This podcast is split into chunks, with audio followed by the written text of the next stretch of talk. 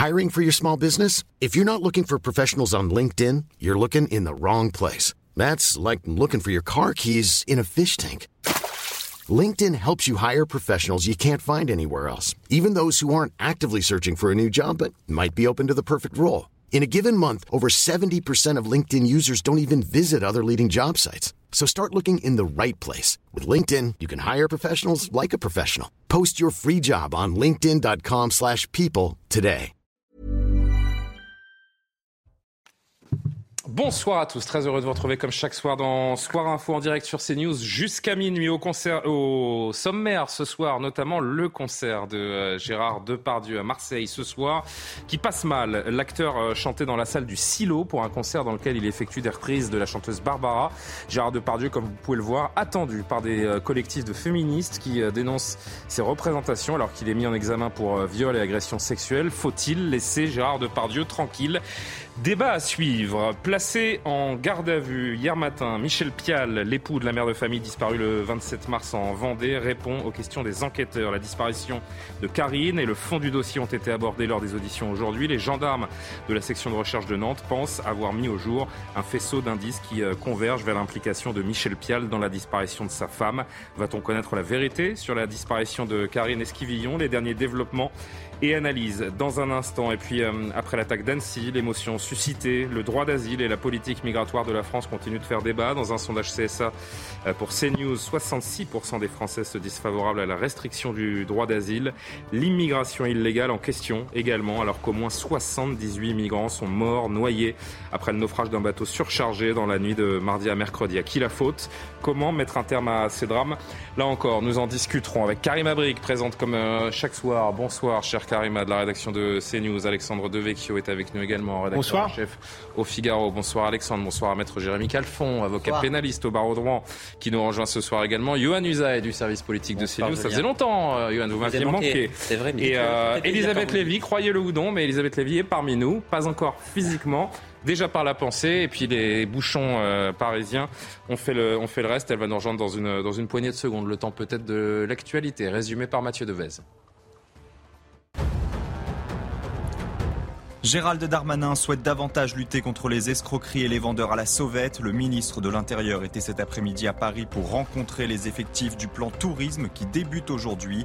Huit secteurs seront notamment renforcés dans la capitale avec 500 policiers supplémentaires en vélo et à pied. La croissance devrait ralentir l'année prochaine selon l'INSEE. L'économie française devrait en effet progresser de 0,6% contre 2,5% l'année dernière. Ce ralentissement s'explique notamment par des prix toujours aussi élevés. L'inflation devrait cependant ralentir à 5% contre 5,2% en 2022. Enfin, deux missiles nord-coréens sont tombés dans la zone économique exclusive du Japon. Il s'agit d'un vaste espace maritime autour de l'archipel nippon. Selon les États-Unis, le Japon et la Corée du Sud, ces tirs violent clairement de nombreuses résolutions du Conseil de sécurité des Nations Unies. Et puis vous savez, je vous ferai une petite surprise en fin d'émission parce qu'aujourd'hui, euh, il aurait eu 80 ans, Johnny Hallyday. Vous savez que les fans ont, voulu lui rendre hommage d'abord à la Madeleine euh, ce matin. Et puis il y a un concert qui est en cours en ce moment même sur les grands boulevards euh, à Paris. Regardez ces images. Je ne sais pas si on peut avoir un peu de son. On peut avoir du son ou pas? Ah bah forcément, oui, c'est l'image se fige au moment. On a du son les amis ou pas? Non, on n'a pas de son. Mais c'est ça qui est bon dans un concert, c'est de pas avoir de son. Non, c'est un concept. C'est un concept, mais ah,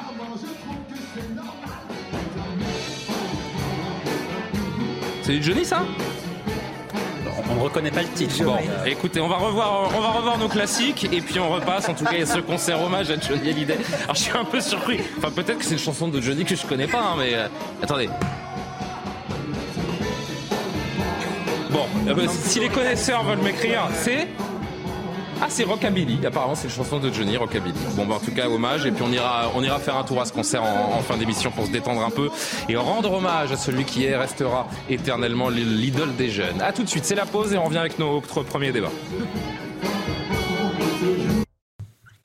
De retour sur le plateau de Soir Info. Tiens, Elisabeth Lévy nous a fait le plaisir de, de nous rejoindre euh, pendant la pub, embêtée par le trafic parisien, on va dire la vérité. Absolument. Vous avez raté votre taxi. Toujours la faute d'Hidalgo de toute manière. Oui, de Et toute façon, c'est la faute d'Hidalgo. Il n'y a pas de problème. Je vous pardonne la preuve. Regardez, je montre le dernier numéro de Causeur. Le bad trip français, oui, carrément. Serons-nous le prochain narco-État? C'est c'est une question qui se pose. Et qu'on pose En souvent effet. ici, tout de même. Dans tous les qu'on se pose Merci. régulièrement ici, en effet. Causeur, donc, et cette, euh, et cette une sur euh, la drogue de plus en plus présente et euh, fléau véritable sur notre, sur notre territoire. Il ne s'agit pas de drogue, mais d'Elisabeth Borne euh, dans le premier sujet. Elisabeth Borne qui a présenté aujourd'hui son plan ruralité. Oui, pardon pour la transition, euh, mais euh, il ne s'agit pas.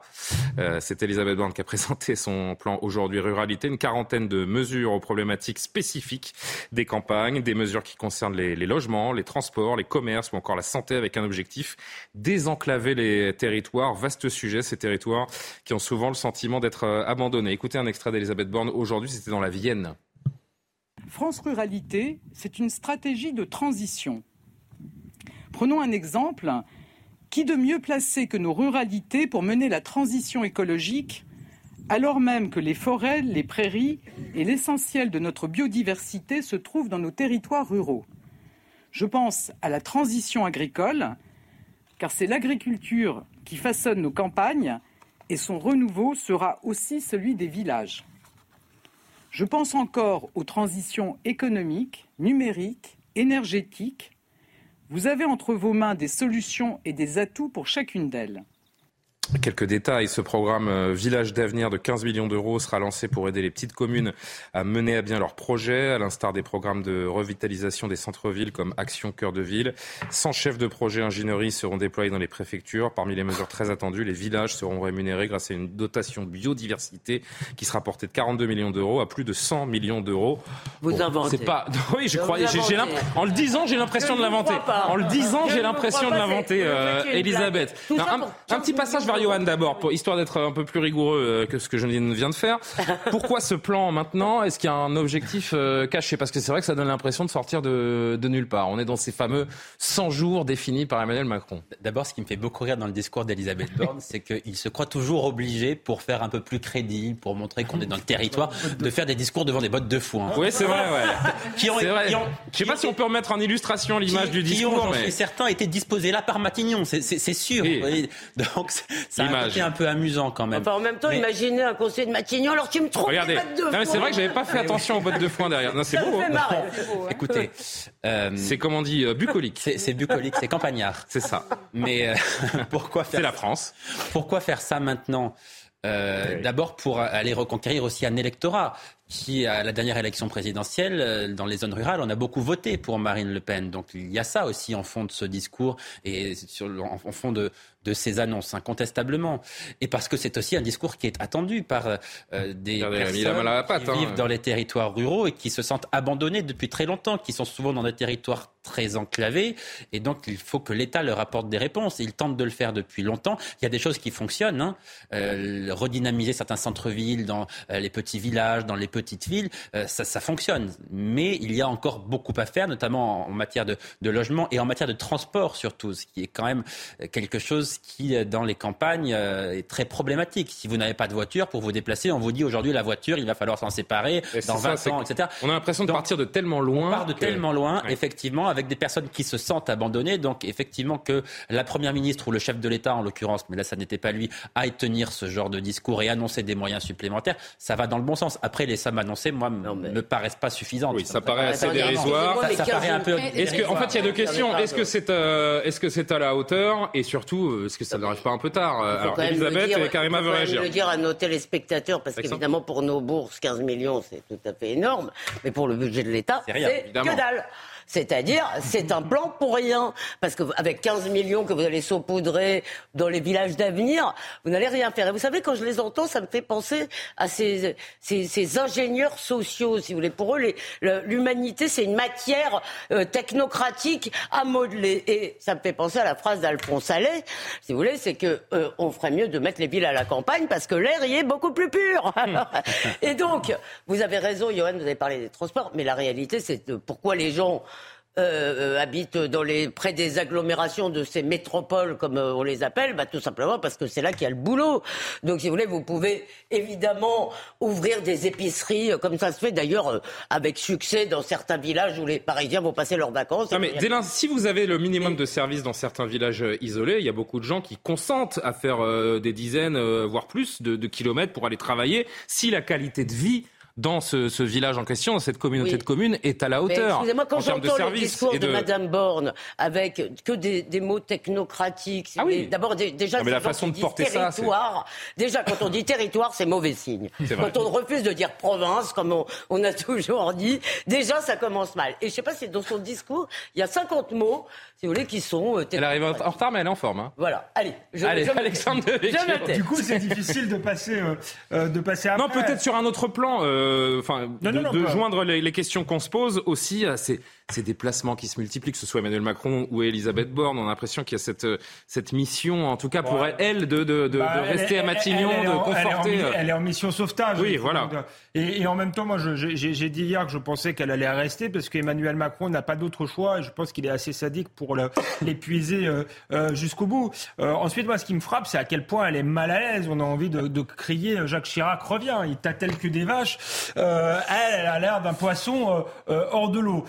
Oh, vous êtes un peu dur parce que autant le discours, autant le discours est un petit peu bah, figé, autant dans les déambulations, regardez là, elle a été très souriante. Elle, est meilleure dans les On l'a senti à l'aise. elle n'est pas élue d'une zone rurale. Mais le, discours, elle connaît bien la Vienne et elle est élue du Calvados. Oui, Pour, la première fois, mais et, et avec difficulté. Mais mais euh, je veux pas trop charger la barque. Alors peut-être non, à peine. Elle, est peut-être qu'elle est à l'aise dans les, déambulations, mais ce qui frappe, ce qui frappe, c'est le côté technocratique effectivement du discours. Elle parle de territoire, elle parle pas de, elle parle pas de campagne, elle parle pas de campagne ni de village, mais elle parle de, de zone rurale. Tout ça est extrêmement euh, euh, désincarné. On a des transitions à, à, à, toutes les sauces. Ça fait penser à la politique de la ville en réalité. On dirait qu'ils veulent appliquer la politique de la ville à la campagne avec moins d'argent. Hein. On donne moins d'argent qu'aux banlieues effectivement, Elisabeth Lévy l'a rappelé, mais ça n'avait pas été un, très grand, un très grand succès. Maintenant, l'intention est bonne parce que je pense qu'effectivement, les, grandes métropoles euh, attirent toutes les richesses et il y a toute une partie de la France, effectivement, mais ne soyons pas dupes, ne soyons pas dupes de l'objectif caché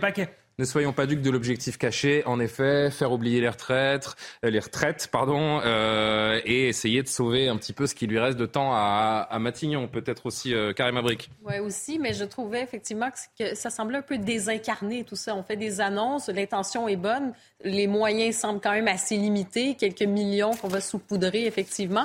On aurait voulu peut-être en savoir davantage. Est-ce qu'il y a vraiment un projet structurant quelque part? Il me semble que c'est ça qu'on aurait voulu entendre aujourd'hui aujourd'hui pour voir, pour se dire que ça va faire des petits, qu'on va pouvoir valoriser le territoire. Je veux dire, la France, c'est un pays magnifique. On, euh, il y a plus de territoire sur ce plateau. Oui, exactement. Non, mais il y a tellement d'endroits. Je veux dire, le pays est magnifique et c'est vrai qu'il y a ces, ces abandons. C'est une Québécoise qui le dit. Euh, quand même, quand même. Non, mais il y, a, il y aurait. raison. Ben, je pense que. il a raison. Sortir un petit peu, euh, n'est-ce pas? et on le découvre.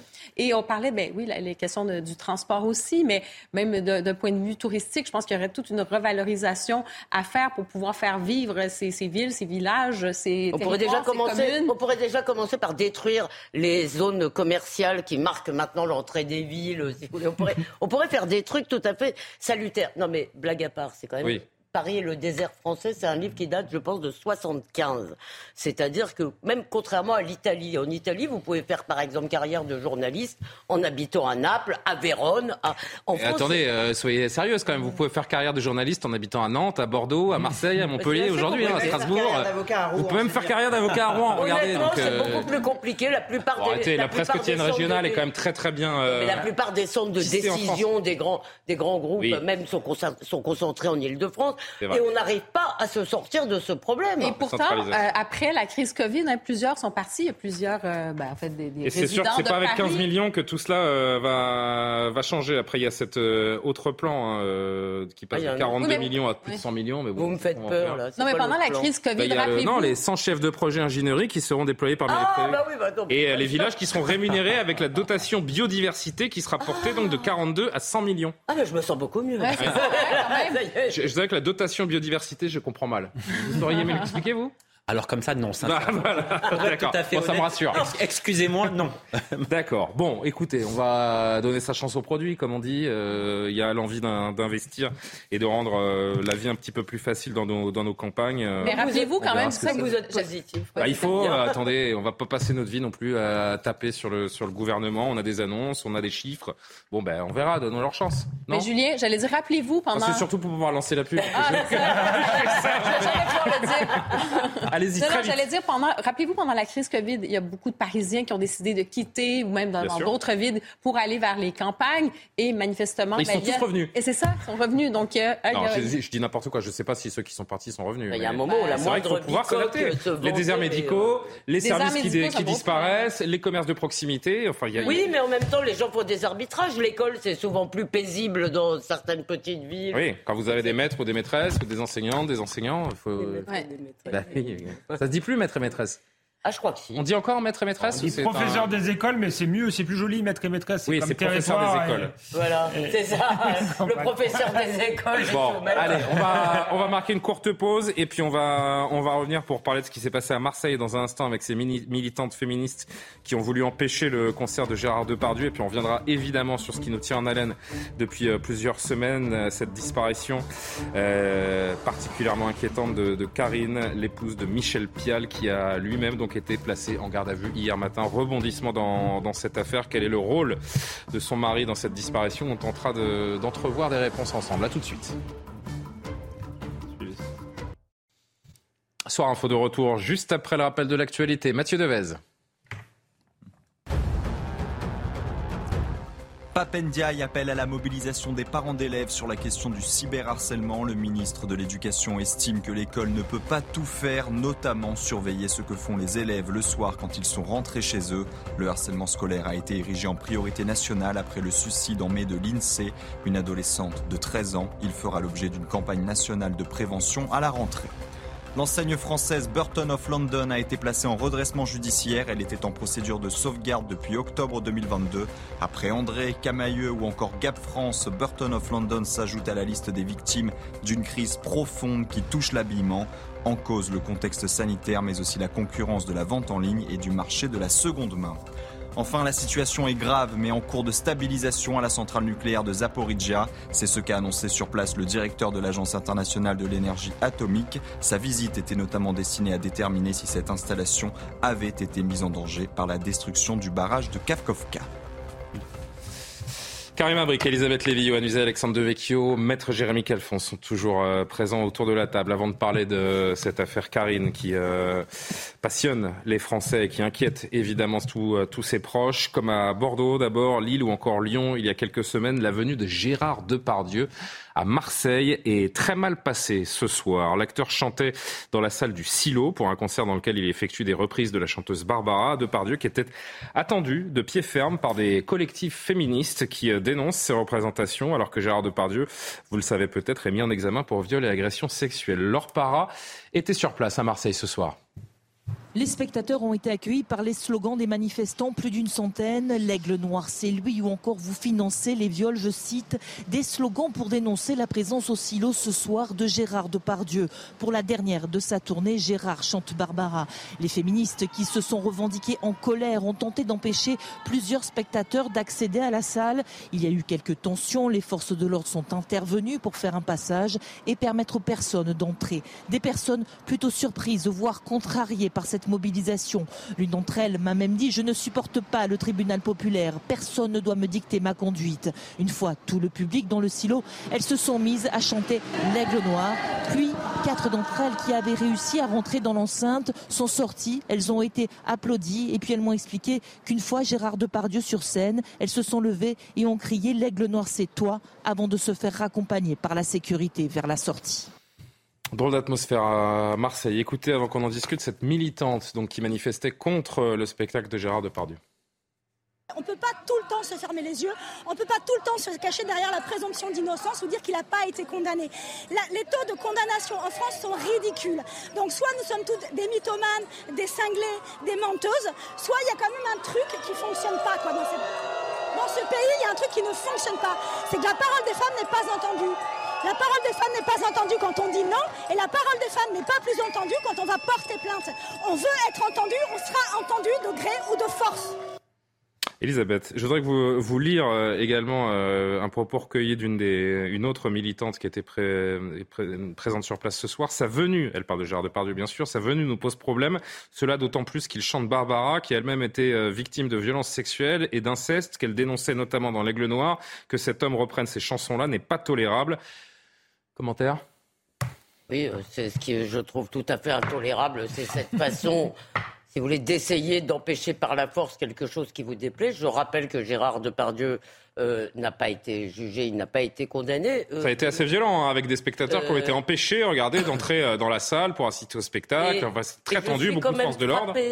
Parce que dit cette jeune femme, qui dit euh, il y en a marre de la présomption d'innocence. Et moi, depuis le début de MeToo, je sais, je me suis fait beaucoup engueuler, y compris ici, parce que je dis qu'à mon avis, les, les aspects négatifs de MeToo vont l'emporter, et c'est ce que je constate tous les jours, parce que prétendre faire régner la justice en s'asseyant sur toutes les formes de la justice euh, me semble euh, vraiment dramatique. Par ailleurs, il faut aussi faire attention avec, ces, avec les accusations parce que nous avons affaire à des gens célèbres. on parle de mise en examen. Hein. Oui. Il a été mis en examen pour viol et agression sexuelle en 2020. Je termine le propos et comme ça tout est, tout est, clair dans les faits. Euh, sachant également qu'en 2018, il aurait violé euh, une jeune comédienne, des faits qu'il conteste. La danseuse, pianiste et comédienne Charlotte Arnoux notamment accuse Gérard Depardieu de viol. Elle a survivre à un enfer c'est complexe. on peut pas. C'est ni tout blanc ni tout noir. Je trouve que c'est une. C'est très on ne sait pas. La seule chose que c'est que des gens ont le droit d'aller à un concert de genre de Depardieu. Oui, c'est à mon droit euh, de dire qu'elles sont contre. Mais une fois qu'elles ont dit qu'elles sont contre, elles n'ont aucun droit, aucune légitimité. C'est illégal. Euh, euh à empêcher cela. Je commence à en avoir assez euh, euh, de ce déni de justice permanent. Parce qu'en fait, elles ne servent absolument pas la cause des femmes. Euh, il faut dire aux femmes que jamais elles n'obtiendront justice en dehors des formes de la justice. Il faut arrêter de leur raconter des cracks, dire qu'elles euh, obtiendront justice sur les réseaux sociaux. Je suis sûre que euh, notre euh, ami avocat va me, ne va pas me contredire. Mais est-ce qu'il y a eu des, des changements, euh, justement, est-ce qu'il y a eu des changements ici pour la justice, pour avoir l'impression, en fait, pour que les victimes aient l'impression qu'elles sont davantage écoutées? Parce qu'il y avait ça aussi dans le nœud du problème. Oui, enfin, déjà, moi, j'aimerais, on va répondre à cette question parce que c'est intéressant de, pour poursuivre la, la, conversation, mais moi, je voudrais qu'on reste quand même, qu'on revoie encore ces images parce qu'elles font quand même, elles font sens. Vous avez euh, ces, ces, ces, femmes pour la plupart, euh, mais il y a des hommes aussi qui, euh, je pense, font partie de ces, de ces collectifs, qui viennent vraiment euh, physiquement s'opposer aux spectateurs qui ont payé leur place, qui veulent aller voir Gérard Depardieu en toute connaissance de cause, et c'est leur liberté la plus pure. Quand le tribunal populaire passe à l'action, qu'est-ce que cela vous évoque, Maître Calfon? Écoutez, moi je pense que la motivation de ces gens, c'est avant tout de pourrir la vie des gens qu'ils estiment être violeurs ou agresseurs. Je pense que c'est leur première motivation, c'est de ne pas les lâcher, c'est d'être toujours là derrière leur basque. Ce qui est évident, c'est que dans, notre pays, la présomption d'innocence n'a jamais infusé au-delà de la justice. On voit bien que pour la militante qui a parlé, la présomption d'innocence, c'est une argutie juridique, c'est un gadget qui finalement protège les agresseurs. Mais en fait, la présomption d'innocence, ça nous protège tous. Et si cette jeune femme est interpellée et placée en garde à vue à la suite de cette manifestation, elle sera bien contente de l'avoir, la présomption d'innocence. Maintenant, voilà, je, trouve quand même que, la justice entend de plus en plus les femmes qui déposent plainte pour viol. Et d'ailleurs, Gérard Depardieu a été mise en examen. Donc euh, c'est bien qu'il y a quelque chose et que la justice s'est activée sur ce dossier. Alexandre Devecchio, oui, alors euh, Johan ensuite. Euh, elles veulent peser aussi sur les, les, les, les, futurs euh, producteurs, employeurs qui pourraient avoir envie de, de, faire appel à Gérard Depardieu. Parce que si demain je suis patron de théâtre ou producteur de cinéma et que j'ai envie d'avoir Gérard Depardieu dans ma pièce ou dans mon film, je vais y réfléchir à deux fois parce que je vais me dire si c'est pour drainer, quand même. Si c'est oui, si, mais si c'est pour dealer toute la journée avec 200 féministes qui veulent en découdre, qui veulent empêcher qu'on travaille, qui veulent saboter peut-être éventuellement. Mais, mais, si, c'est compliqué, hein. Si demain mais il, et elle sont là. Si euh, demain Depardieu est acquitté et, blanchi, on l'aura sali et on aura peut-être bousillé sa carrière. Alors il résiste mieux parce qu'effectivement, comme le disait Elisabeth Lévy, euh, euh, il a une telle carrière que sans doute, voilà, ce, genre d'intimidation fonctionne moins. mais tout de même, jamais agréable, le, hein. procédé est, assez dégueulasse. Je, je rajouterai pas par rapport à ce qui a été dit. Je, suis d'accord. C'est juste, je me, je me, je me faisais la réflexion en voyant les images pourquoi ces féministes n'étaient pas là euh, au moment euh, euh, du verdict du procès Shaina? Parce que là, pour le coup, on avait un, un, féminicide, une femme qui a été d'abord violée en réunion, puis filmée. Les agresseurs ressortent avec du sursis. Vous connaissez la réponse, elle n'a pas été tuée par des mâles blancs et donc... Merci Elisabeth, vous pouvez le dire, moi je ne peux peut-être pas le, le, dire, mais c'est assez surprenant. Là, on avait quand même quelqu'un qui est reconnu coupable, qui a une peine très légère et un meurtre qui est commis justement parce que la personne est une femme et qu'elle est considérée comme un sous-être humain par l'agresseur. On reste quelques instants sur ce, sur ce sujet. Je voudrais que vous entendiez euh, également maintenant quelques, quelques spectateurs qui ont été euh, parfois empêchés, en tout cas euh, bien gênés pour accéder à, la salle et, et, voir ce concert de Gérard Depardieu. C'est un peu dommage parce que bon, l'homme il est ce qu'il est. Après, je m'en fous, mais le spectacle, ils n'ont pas emmerdé tout le monde me gonfle. Ça me gonfle sérieusement, je vous dis franchement.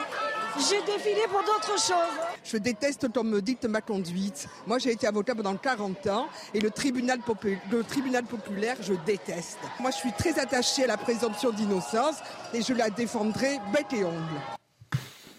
Elle a tout dit, cette dame. Et puis interdire, je le rappelle, sous le contrôle de, de Maître Calfon, évidemment, que interdire à des spectateurs d'entrer dans cette salle, c'est juste euh, illégal et que ces, ces femmes euh, et quelques hommes, j'en sais rien, j'ai pas vraiment regardé les images, mais a priori, comme ce sont des militantes féministes, donc on va dire que ces femmes euh, n'ont pas le droit de faire ce qu'elles font, tout simplement. Il n'y a pas de tribunal populaire. La justice, on la rend pas dans la rue, on la rend pas sur les plateaux de télé. La justice, on les rend dans les tribunaux.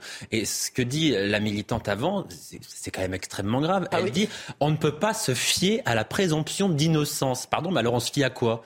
Euh, on fait comme Sandrine Rousseau, on dit quoi qu'il arrive, moi je crois les femmes Mais sur pas comme Sandrine Rousseau seulement, comme le président de la République. Dans 100% des cas, euh, on, croit les femmes. Ben, non, il y a beaucoup de femmes qui disent la vérité. Est-ce que celles qui accusent Gérard Depardieu disent la vérité? Je n'en sais rien. Ce n'est pas à moi de le dire, ce n'est pas à elle de le dire. Et puis est-ce qu'on dissocie l'homme de l'œuvre, de, de, la création C'est à la, justice. toujours même.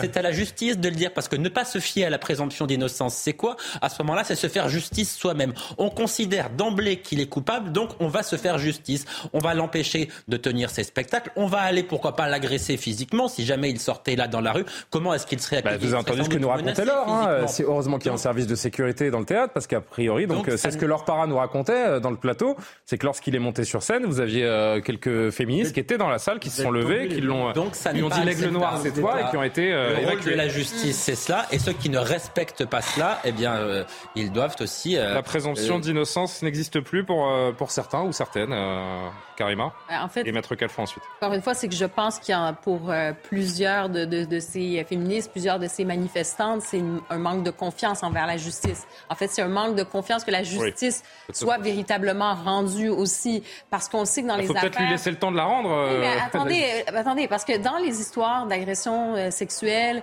de viol, souvent, bon, ça se passe dans un lieu clos, il n'y a pas de preuves, c'est la parole ben, de... S'il n'y a pas de preuves... Non, mais s'il n'y a pas de preuve, il ne peut pas y avoir de condamnation. C'est ce que j'essaie d'expliquer. C'est que souvent, dans les cas d'agression sexuelle, ça se passe dans un lieu donc clos. Il n'y a pas de témoins, il n'y a pas nécessairement de preuves matérielles, de preuves physiques. C'est extrêmement difficile à faire condamner.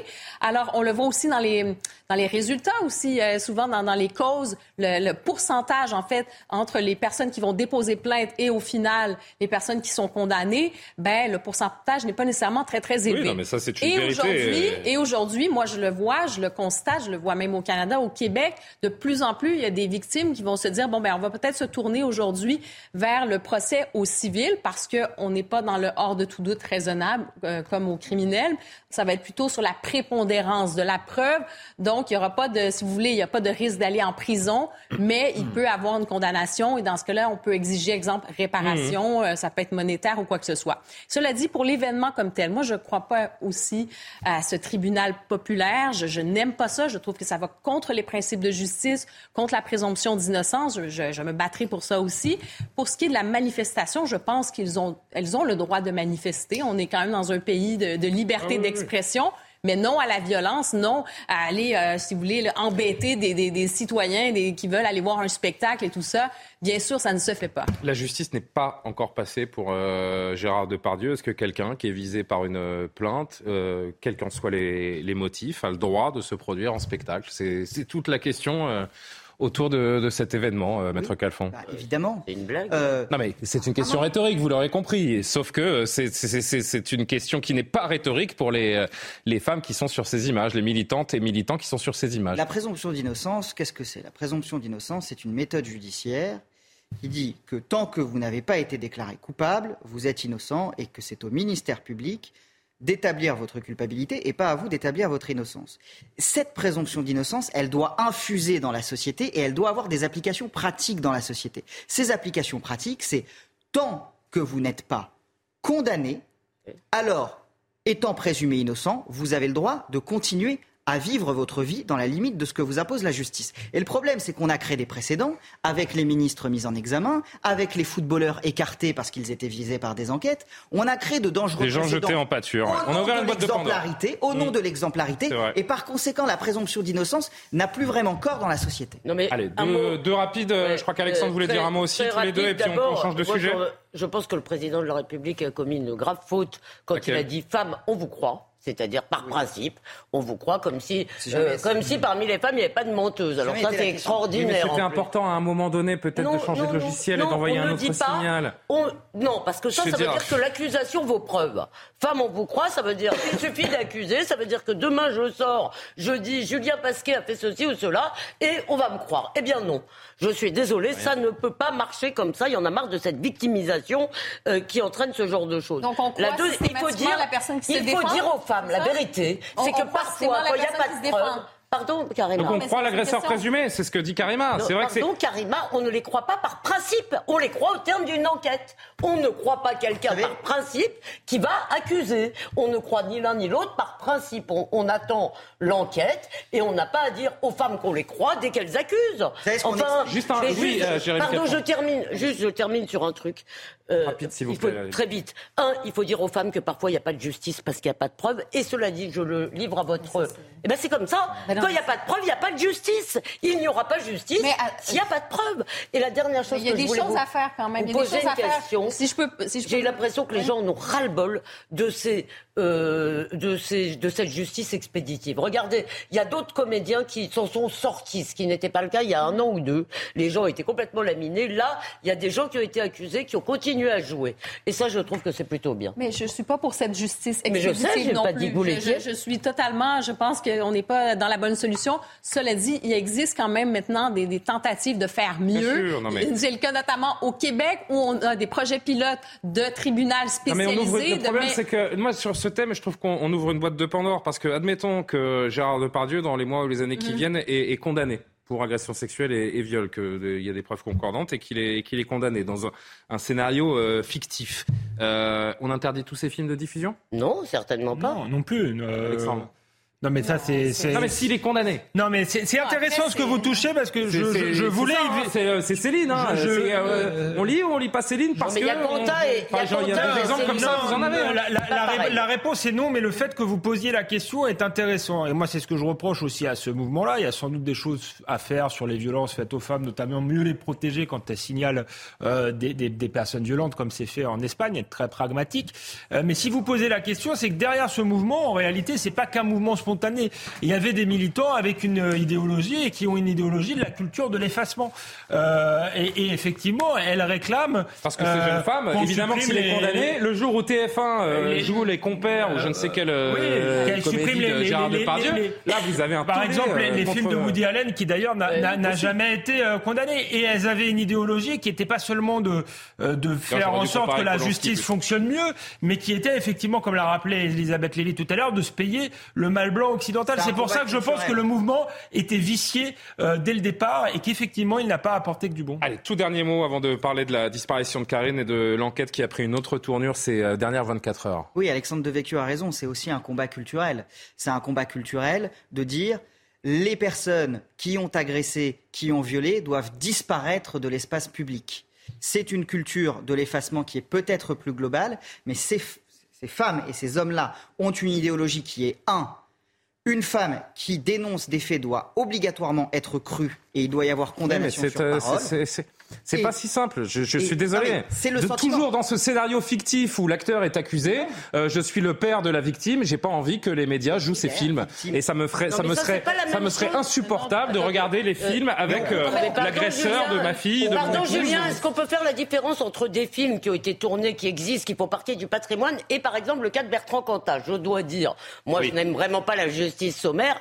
Je reconnais que l'idée que Bertrand Cantat, qui a été donc condamné euh, pour le meurtre de Marie pour le, euh, euh, je sais plus, c'était meurtre, je ne sais coup mortel, euh, mortel. coup mortel euh, sur sa compagne, qu'il donne des concerts, il a le droit de le faire, il a purgé sa peine, il a le droit de le faire. C'est une histoire de décence aussi de. Là, pour le coup, c'est pas pareil. C'est pas pareil que des films qui existent, qui ou de lire les livres de Céline. Il me semble qu'il y a une petite différence. Allez, on avance dans ce soir info. Placé en garde à vue depuis. Euh, que se passe-t-il?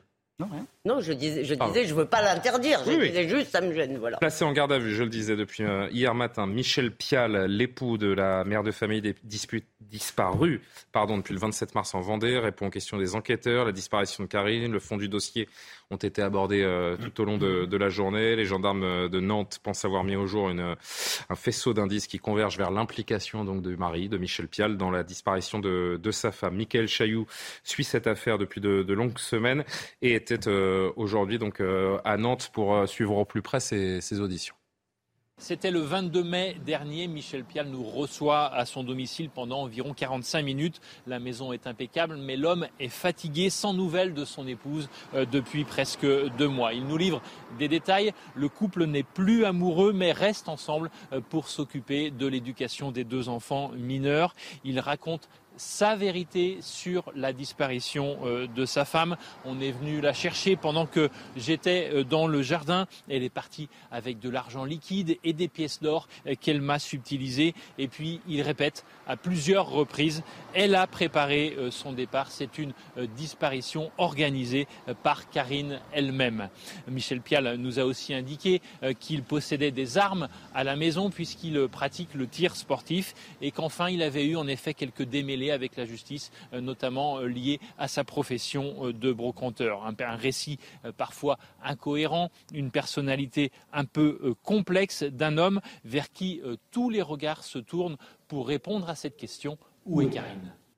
Michael Chailloux à la Roche-sur-Yon, très précisément. Écoutez, avant qu'on en discute tous ensemble, quelques, quelques extraits après cette journée. D'abord, l'avocat de, de Michel Pial. Il est combatif, voilà. Si j'ai un mot à dire, c'est qu'il est combatif. Voilà, j'aurais pas d'autres euh, déclarations à faire. pour l'instant avec les enquêteurs? J'ai déjà répondu à cette question, effectivement, euh, et oui, voilà. Donc je sais pas d'autres. C'est une audition, ça je peux pas vous en dire plus. Euh, voilà, c'est une audition avec des questions et, des réponses. Voilà. Il est sur la même ligne que depuis le départ. il dit ce qu'il a toujours dit. C'est-à-dire? Ça, je vous renvoie à ses interviews et ses déclarations précédentes. voilà. Oui, c'est intéressant parce que ces déclarations précédentes, ces interviews, elles sont nombreuses. C'est un homme qui, euh, au cours des, dernières semaines, s'est pas mal livré euh, à la presse, notamment à Michael Chailloux qui était à La Roche-sur-Yon, qui l'avait rencontré le 22 mai, euh, très précisément, donc presque deux mois après la disparition de, de Karine. À l'époque, Michel Pial enchaînait un petit peu les interventions médiatiques et justement parce qu'il enchaînait les interventions médiatiques, commençait à être un petit peu gêné, embêté, voire menacé sur les réseaux sociaux. Donc au moment de notre interview, avait décidé de, désormais cacher son visage. Écoutez un, un, premier extrait de ce que disait Michel Pial le 22 mai à Michael Chailloux pour CNews. Mes enfants ont été interrogés par la police, ils en ont parlé. Euh, il n'y a, pas de dispute, on n'a pas de problème. On a, euh, on avait anticipé. Moi, à l'époque, j'avais, quand on avait décidé de se séparer, j'avais pris une maison. Euh, il y avait un préavis, donc euh, il a fallu que j'attende que la personne parte. Mais j'avais été avec mes enfants, on avait prévenu la directrice de l'école. Euh, les enfants donc étaient au courant. C'était une semaine, une semaine, donc il n'y avait pas de problème par rapport à ça.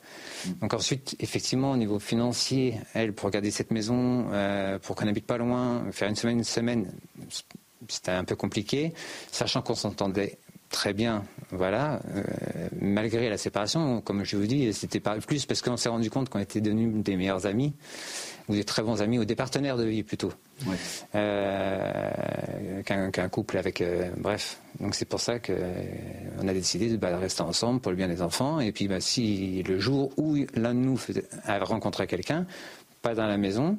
Et on prévenait l'autre, et puis bon, on s'organisait pour habiter pas loin, c'est tout. Maître Calfon, est-ce que son mari a joué un rôle dans la disparition de, de Karine? C'est évidemment toute la question. Ce n'est pas celle que je vous pose, évidemment. Mais c'est ce que les enquêteurs vont devoir déterminer avant la fin de la garde à vue demain matin? Oui, une garde à vue, c'est toujours un moment extrêmement fort dans une enquête criminelle. Euh, vous avez euh, deux. Comment ça se passe? Les auditions comme ça pendant 48 heures? Euh, Souvent, vous avez une série d'auditions. Il peut y en avoir 3, 4, 5, 6, ça peut monter jusqu'à 8 ou 9. À dans la même journée? Pendant 48 pendant heures. 48 heures. à n'importe quelle heure du jour et de la nuit. Pour les enquêteurs, ce temps est extrêmement important. Vous avez deux cas de figure euh, dans un homicide. Soit vous attrapez la personne sur le fait. Et Qui n'est pas qualifié pour le moment. Oui. Soit vous attrapez une personne sur le fait et euh, l'enquête commence par la garde à vue. Soit l'enquête se déroule et la garde à vue va venir clore un chapitre de l'enquête au cours de laquelle on va euh, confronter l'objectif, le suspect, à l'ensemble des éléments qu'on a récoltés. Et bien souvent, l'objectif des policiers et des gendarmes à ce moment-là, c'est sous le poids des indices et des faisceaux de preuves qu'ils ont pu récolter, euh, faire avouer la personne qu'ils ont en face. Et les leviers pour faire, avouer, c'est, pour faire euh, avouer, c'est, rejouer les, scènes des, jours de la disparition, chercher des failles dans les déclarations, justement, entre les en général, en général, c'est mettre en face des contradictions. Souvent, par exemple, la première audition est ce qu'on appelle une audition de chic, une audition au cours de laquelle on laisse euh, le suspect parler à bâton rompu sans lui apporter de contradictions. Et au fur et à mesure que les auditions vont avancer, les policiers et les gendarmes vont apporter de plus en plus de contradictions jusqu'à prendre le suspect en étau et euh, la personne alors n'a pas d'autre choix que d'avouer. C'est pour ça qu'un un des conseils que donnent beaucoup d'avocats dans ce cas de figure, c'est de garder le silence pour éviter justement. Donc s'il n'avoue pas euh, d'ici demain matin à 8h30 environ, c'est là que euh, aboutiront les 48 heures de, de garde à vue. Potentiellement, Michel Pial peut ressortir libre demain matin ça dépendra de la qualité du faisceau d'indices qui a été euh, rassemblé contre lui. Si le juge d'instruction estime que les indices qui ont été rassemblés par les enquêteurs sont des indices graves ou concordants, euh, il pourrait mettre euh, M. Pial en examen et le placer en détention provisoire. Ce qu'on peut se dire, et c'est un premier indice peut-être, de voir le temps qui a passé entre euh, le début de l'enquête et la mise en garde à vue de, Michel Pial. Si ça a pris autant de temps, quasiment deux mois, je crois, ça veut certainement dire que la gendarmerie a dessein a pris le temps de regrouper des éléments de preuve pour pouvoir se donner la peine de le mettre en garde à vue pour de vraies raisons. C'est ce que je vous qu'on peut imaginer. que l'objectif, lorsqu'on n'a pas attrapé tout de suite la personne, est de rassembler le plus d'indices possible. Et quand on estime que le dossier est prêt, alors on confronte la personne à l'ensemble des preuves qu'on a. Il paraîtrait, euh, il paraît. Euh, improbable, hautement improbable, que demain matin à 8h30, Michel Pial ne soit pas mis en examen pour un motif ou un autre. Ça dépendra de la qualité des indices. Par exemple. Ou alors on aura perdu deux mois d'enquête. Effectivement, sauf si les enquêteurs travaillaient sur d'autres pistes en parallèle. Mais vous pouvez parfaitement avoir des enquêteurs qui, à un moment donné, venaient buter, ont rassemblé des indices qui étaient un peu faibles, venaient buter sur un certain nombre de choses et se sont dit on va le placer en garde à vue, on va l'interroger et on va voir si dans ses déclarations il y a des choses qui nous permettent d'aller plus loin. C'est intéressant de, se pencher sur le cas de, cet homme, notamment au travers de ces fameuses interviews qu'il a, qu'il a données. Euh, je voudrais qu'on en écoute encore un ou deux extraits. D'abord, comment il a vécu, donc interview du 22 mai réalisée par Michael Chailloux, comment il a vécu ces fameux jours euh, après la disparition elle, a pris des affaires. Elle a préparé des affaires, euh, puisque les affaires étaient préparées d'avance, puisqu'elle est partie avec un certain nombre d'éléments, dont certains dont je ne peux pas parler. Quelqu'un est venu la chercher. Vous avez vu, on habite dans un lieu dit, on ne peut pas partir à pied. Elle avait sa voiture, sa voiture est restée là. Par contre, elle est partie avec les clés, elle est partie avec tout, il hein, n'y a pas de souci. Elle n'a pas oublié ses chargeurs, sa cigarette, sa brosse à dents, euh, enfin tout, son nécessaire, quoi. Hein. J'ai appelé les amis, j'ai appelé la famille, j'ai, bah, je me suis, j'ai prévenu. Euh, tout le monde ne va pas tenir deux jours. Voilà. Euh, ensuite, il y a une des voisines qui. Après, j'ai su qu'elle discutait jusqu'à 3-4 heures du matin sur, sur, euh, sur son téléphone. Effectivement, ça devait être tard le matin. Bon, je ne pas non plus, je me suis pas inquiété plus que ça encore. La voisine a reçu un message où apparemment elle disait qu'elle n'était pas seule. Mais ça, j'ai su qu'après, euh, j'ai su deux jours après. Et dans le dernier message, elle met qu'elle est accompagnée. Euh, j'ai fait plein de choses entre les deux pour la retrouver.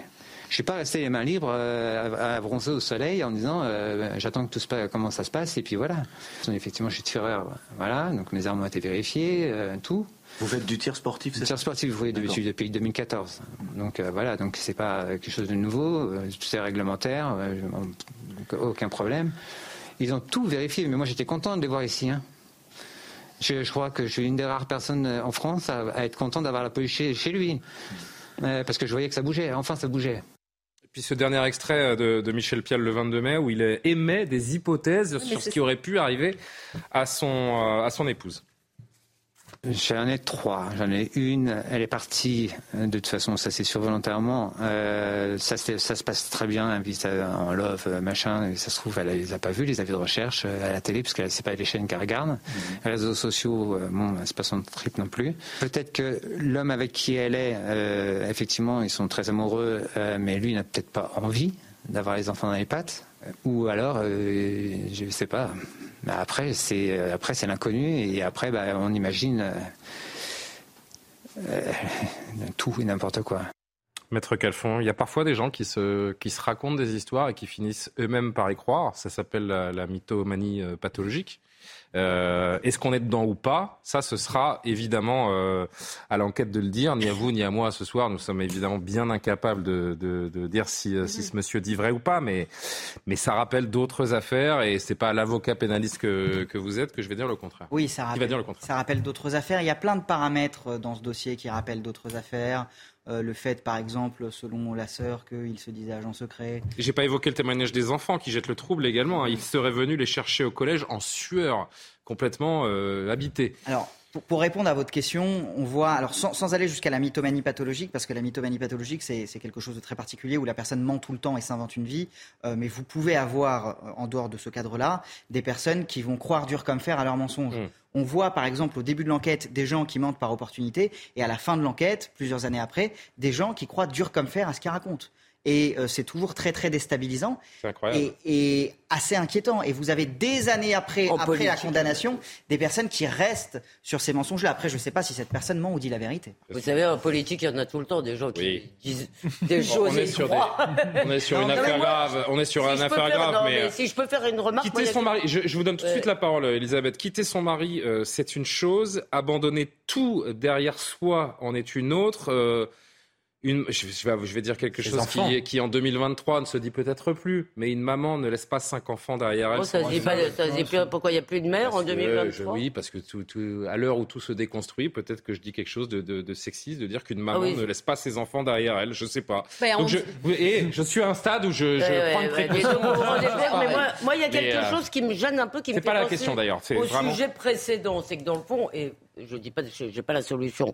On est en train de commenter parce que ça nous intéresse, mais dans le fond, le simple fait de la médiatisation de cette enquête fait qu'il n'y a plus de présomption d'innocence. La France entière Mais bien sûr, regardez les précautions que nous prenons tous ensemble. Je sais, je dis pas j'ai pris la peine moi-même comme précaution de dire que ça n'était pas un problème de faute ou de responsabilité. Je disais que ça me paraissait normal qu'on parle de cette affaire. Mais le résultat de cela, et c'est pas que nous, vous voyez bien, tout le monde en parle euh, du matin au soir, le résultat de cela, c'est que la présomption, la médiatisation fait qu'il est très difficile de respecter la présomption d'innocence. Pourquoi Parce que la France entière ah entend cela. mais en même temps, c'est qu'il y a, quelqu'un qui est disparu depuis deux mois et demi. Et je pense aussi, des fois, on fait des appels comme ça parce que les enquêteurs peuvent aussi avoir des informations. Est-ce que quelqu'un a vu quelque chose quelque part? Il y a aussi, je Écoutez, il n'y a personne qui Après, c'est une personne majeure. Hein, enfin, il y a personne parce que nous sommes un Moloch qui veut sa nourriture. Hein. Oui, c'est vrai. C'est ça quand même. Hein. L'argument de la disparition, il est, il est véritable parce que donc euh, il montre des signes d'inquiétude, que ce soit lui ou pas. Il y a des signes d'inquiétude qui ont été montrés,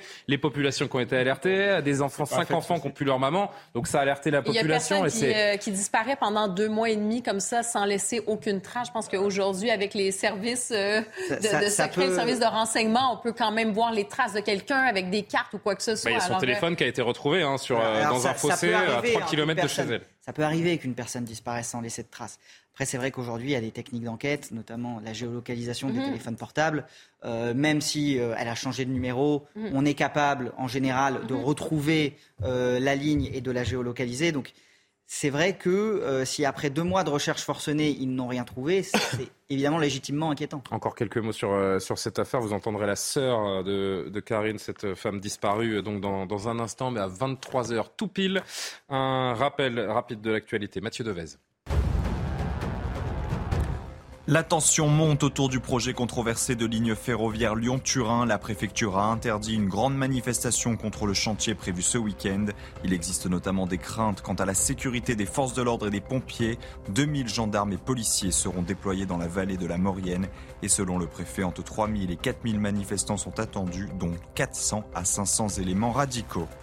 La mortalité a nettement baissé en mai sur les routes de France métropolitaine. Selon la sécurité routière, 234 personnes sont mortes le mois dernier, soit une baisse de 19% par rapport au même mois l'année dernière. On note en particulier une baisse du nombre de tués en deux roues motorisés, cyclistes et piétons. Enfin, neuf Égyptiens soupçonnés d'être des passeurs ont été arrêtés en Grèce après le naufrage d'un bateau de migrants. L'embarcation a chaviré au large des côtes grecques, entraînant la mort d'au moins 78 personnes. Des centaines de migrants supplémentaires pourraient s'être noyés alors qu'ils faisaient route vers l'Italie. La sœur de, Karine donc, a, réagi également ces, dernières heures. Je vous propose d'écouter ce qu'elle nous dit. Ça m'a toujours paru euh, très, très bizarre, euh, pas, clair et ne ressemblant pas du tout à ma sœur. Ce départ précipité en plein après-midi ne lui ressemble pas. Michel, euh, c'est quelqu'un de, communicant, sociable, euh, avec qui j'ai jamais eu de soucis particuliers personnellement. Euh, après, je le connais pas, je le connais pas plus que ça. Dans, le fond, je le connais pas plus que ça. Je m'aperçois, surtout quand j'entends un profil qui se dessine concernant, ça je me, je, je, suis accablée, je suis, je, je comprends pas et et voilà, c'est mystérieux pour moi. Je découvre beaucoup de choses euh, avec tout ça au milieu de, voilà, de, toute cette affaire et j'en suis bouleversée, bien sûr.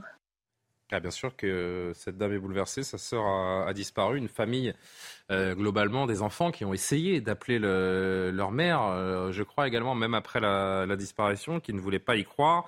Il y a de toute évidence des, choses à vérifier, Yohann Usaï. Et des enfants qui doivent se dire ce soir est-ce que c'est mon père qui l'a fait? Est-ce que c'est mon beau-père qui l'a fait? Est-ce qu'il est, est, qu'il est, responsable? Je dois le détester pour ça. Ou est-ce qu'ils ont les enfants. Alors il y a trois enfants qui sont d'un précédent mariage et deux avec euh, Michel. Euh, voilà, donc ces enfants, qu'est-ce qu'ils doivent se dire? Est-ce que je dois le détester parce qu'il a peut-être Michel ma mère ou est-ce que je dois le soutenir parce qu'il est innocent vous, vous, rendez compte la position des proches qui se posent des questions, qui se disent mais est-ce que c'est lui ou pas? Il n'y a rien de pire à vivre que ce que vivent ces, gens-là en, ce moment. Et encore une fois, cette dame qui manifestement adorait ses enfants, d'après tous les témoignages, qui part comme ça, sans leur donner une explication, sans leur laisser une lettre, sans... ça, paraît quand même assez improbable.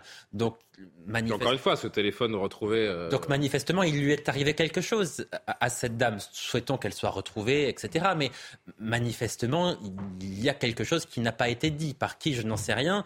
Mais en tout cas, euh, voilà, ces proches-là vivent quelque chose qui est absolument insupportable, et notamment les enfants, parce que considérer que c'est peut-être son père qui a fait ça, vous vous rendez compte, si, c'est lui, ça doit quand même lui mettre une pression. On peut se dire que si c'est lui, il va parler, ne serait-ce que pour ses enfants, quand même, et avant tout pour ses enfants. Est-ce qu'il serait resté dans cette posture depuis, euh, depuis deux mois si c'était quelqu'un qui, euh, qui avait un schéma mental aussi, euh, aussi sensé que celui que vous exposez, Johan? On peut décemment se, se, poser la question. En tout cas, on le disait tout à l'heure, Alexandre Devecchio, c'est vrai qu'il y a un parallèle des parallèles qui peuvent être faits avec d'autres affaires. On pense au cas Jubilard, notamment, qui, euh, euh, Cédric Jubilard, qui lui continue hein, toujours de, nier les faits qui, euh, qui, lui sont reprochés, pour lesquels il a été jugé. oui, il n'y a, pas de corps dans les deux cas. moi, ce que je, ça me fascine euh, toujours, euh, quand il n'y a pas de corps, euh, juger quelqu'un, le condamner sans corps. il y a un avocat ici qui, qui, nous disait à la pause que ça arrivait souvent, mais je n'aimerais pas être juré dans ce, dans ce type d'affaires. Euh, Sachant que la, le doute doit profiter à l'accusé. Jérémy Calfon, les, suspects dans cette disparition sans explication, euh, on ne va pas se cacher, sont, et, personne ne dit que c'est le cas euh, dans cette affaire-là, mais ils sont souvent à retrouver dans le premier cercle et votre expérience d'avocat le, prouve. De façon générale, les crimes sont très souvent commis dans le premier cercle, que ce soit les viols ou les homicides. On sait en France aujourd'hui qu'il y a beaucoup d'homicides conjugaux. Donc, naturellement, lorsqu'il y a l'homicide d'une femme, euh, une des premières cibles des enquêteurs va être l'époux. Et donc, on va euh, l'épier, on va euh, enquêter sur lui. Je pense qu'il y a eu une enquête sur lui très fouillée qui a été réalisée pendant deux mois. et c'est le qu'ils ont attendu premier. Ils l'ont suivi et ils ont cherché l'erreur. Exactement. Et c'est le premier réflexe des enquêteurs, c'est d'aller chercher dans le premier cercle. Bon, a priori, euh, s'il y a une mise en examen euh, demain. Euh, s'il y a une mise en examen, il y aura détention provisoire. Détention provisoire, c'est une évidence. C'est une question de cohérence. S'il y a mise On en regarde examen, la gravité des faits. S'il y a mise en examen dans une affaire aussi grave, il y aura bien évidemment détention provisoire et ce sera le début d'un long combat judiciaire pour ce monsieur. Donc on saura tout ça d'ici la fin de matinée, demain sur la suite de, cette enquête. Fin de journée, le temps. Et la mise en examen ou non de, Michel Pial, devenu en quelques heures le, le suspect numéro un, comme on dit, dans l'affaire de la disparition de, de, son épouse. Il y a une semaine, Annecy, tout le monde s'en souvient, connaissait l'horreur. Un réfugié syrien, Abdelmazi H, qui poignardait quatre enfants et deux adultes dans un parc de jeux. Le mise en examen est désormais placé dans un hôpital psychiatrique. Où en est l'enquête et la détention de l'assaillant Quelques réponses avec Célia Barotte. Pour avoir poignardé quatre enfants et deux adultes au paquier, Abdalmassi H a tout d'abord été placé à Eton dans une cellule de protection d'urgence, dite aussi anti-suicide et surveillée 24 heures sur 24, comme nous l'explique Pierrick Bavol, membre du bureau régional FO Justice. Ce sont des cellules, ce qu'on pourrait appeler des cellules lisses. La chaise va être scellée, s'il y a une table, elle est scellée dans la cellule. Ça limite, on va dire, le, danger pour la personne en elle-même qui est, euh, qui est mise dans ces cellules. Selon des sources proches du dossier, Abdelmassi H a été transféré à l'hôpital psychiatrique du Vinatier à Bron dans une unité spécialement aménagée. Depuis son interpellation, l'assaillant fait preuve de mutisme et d'opposition envers les enquêteurs. Mais pour Jean-Pierre Bouchard, psychologue et criminologue, son déplacement est en raison d'éléments psychopathologiques. Les plus courants, ce sont les psychoses, notamment la schizophrénie, la paranoïa. Il peut y avoir des troubles graves de l'humeur, comme la dépression, au contraire des formes d'excitation mentale et d'agitation. Euh, donc toutes ces, pathologies qui sont bien connues euh, dans la vie en général, en psychiatrie en général, et euh, dont certains détenus peuvent en présenter les caractéristiques et les manifestations cliniques. Dans l'unité hospitalière spécialement aménagée, la pathologie d'Abdalmassiage va être recherchée pour déterminer davantage les motivations de son attaque. Maître euh, Calfon, on n'en sait toujours pas plus sur les motivations de, cet homme. Son placement en hôpital psychiatrique, ça veut dire quoi Qu'il sera jugé irresponsable? Non, pas nécessairement. Son placement en hôpital psychiatrique euh, indique que, à l'heure actuelle, son placement euh, en détention, en détention classique, n'est pas possible compte tenu de son état. Ça indique quand même que cet homme est en proie à de troubles psychiatriques réels. La question, c'est de savoir si ces troubles. Alors j'ai lu un truc, j'ai lu un truc très important aujourd'hui. 80% des détenus ont des troubles psychiatriques et 25% ont des très lourds troubles euh, psychiatriques qui devraient exiger des hospitalisations. 80% des détenus en France ont des troubles psychiatriques. Il y a des chiffres euh, qui sont un peu moins un peu moins hauts mais qui sont quand même très inquiétants. On, est on dit on parle en général de l'ordre de 60% Mais le problème c'est qu'en fait la prison en fait, c'est la, la moitié. La prison c'est euh, le dernier recours de la société. quand tout a échoué, il reste la prison. Quand l'hôpital a échoué, quand les prises en charge sociales ont échoué, on met en prison.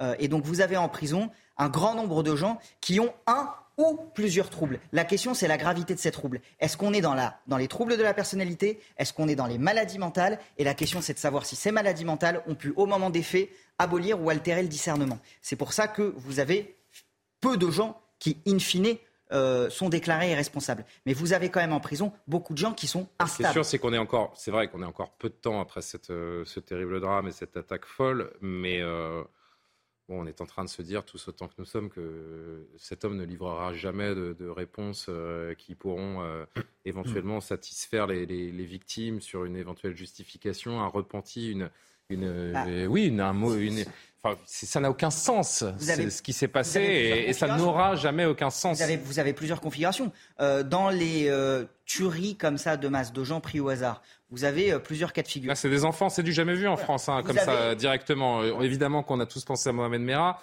mais les enfants, ils, étaient ciblés parce que juifs. Là, c'est du hasard. Là, c'est. Voilà. Bah, vous avez deux possibilités, soit c'est un attentat, vous avez plusieurs possibilités, soit c'est un attentat terroriste. Soit Le PNAT ne s'est toujours pas saisi. Hein. Soit c'est une personne qui est absolument désespérée et qui va commettre un geste complètement improbable, soit c'est une personne qui souffre d'une pathologie psychiatrique abolissant totalement son discernement.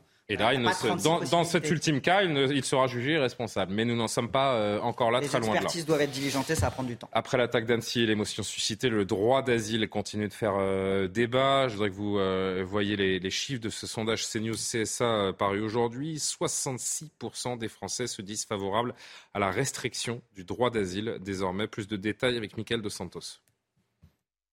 Dans ce sondage CNews CSA, la parité est respectée. Sur les 66% de Français qui souhaitent restreindre le droit d'asile, les femmes sont aussi nombreuses que les hommes. L'écart se veut plus conséquent en fonction de l'âge des personnes interrogées. Les moins de 35 ans sont plus favorables à l'accueil des réfugiés que leurs aînés de 50 ans et plus. L'étiquette politique est également à l'origine de divergences. Près de 9 électeurs de droite sur 10 souhaitent un droit d'asile plus réduit. En 6 ans, il y a eu 600 000 demandeurs d'asile qui sont rentrés en France. Avant que, ces personnes-là arrivent en France, il faut qu'elles formulent leur demande dans euh, leur pays d'origine au sein des ambassades et des consulats euh, français. A l'inverse, la restriction du droit d'asile n'obtient pas les faveurs des électeurs de gauche. 56% d'entre eux y sont opposés. Au centre et au sein de la majorité, les avis sont moins tranchés. Ce qui va arriver là, c'est une, loi immigration euh, sur laquelle il va falloir qu'on soit ferme euh, tout en restant humain. Donc une loi ferme qui permette de répondre à ces problématiques-là. Et il y a également euh, ce besoin d'aller résoudre ce problème d'asile au niveau européen. La semaine dernière, Gérald Darmanin a échangé avec les ministres de l'Intérieur des États membres de l'Union européenne. L'objectif, débloquer une réforme de la politique migratoire. 66%, euh, si mes calculs sont justes, c'est deux tiers de la population française, oh, en tout cas des sondés. Euh... Très bien. Vous oui, j'ai des restes. Hein. Euh, les maths, très bien. Vous avez la bosse des maths. j'ai la bosse. Comme vous dites. Euh...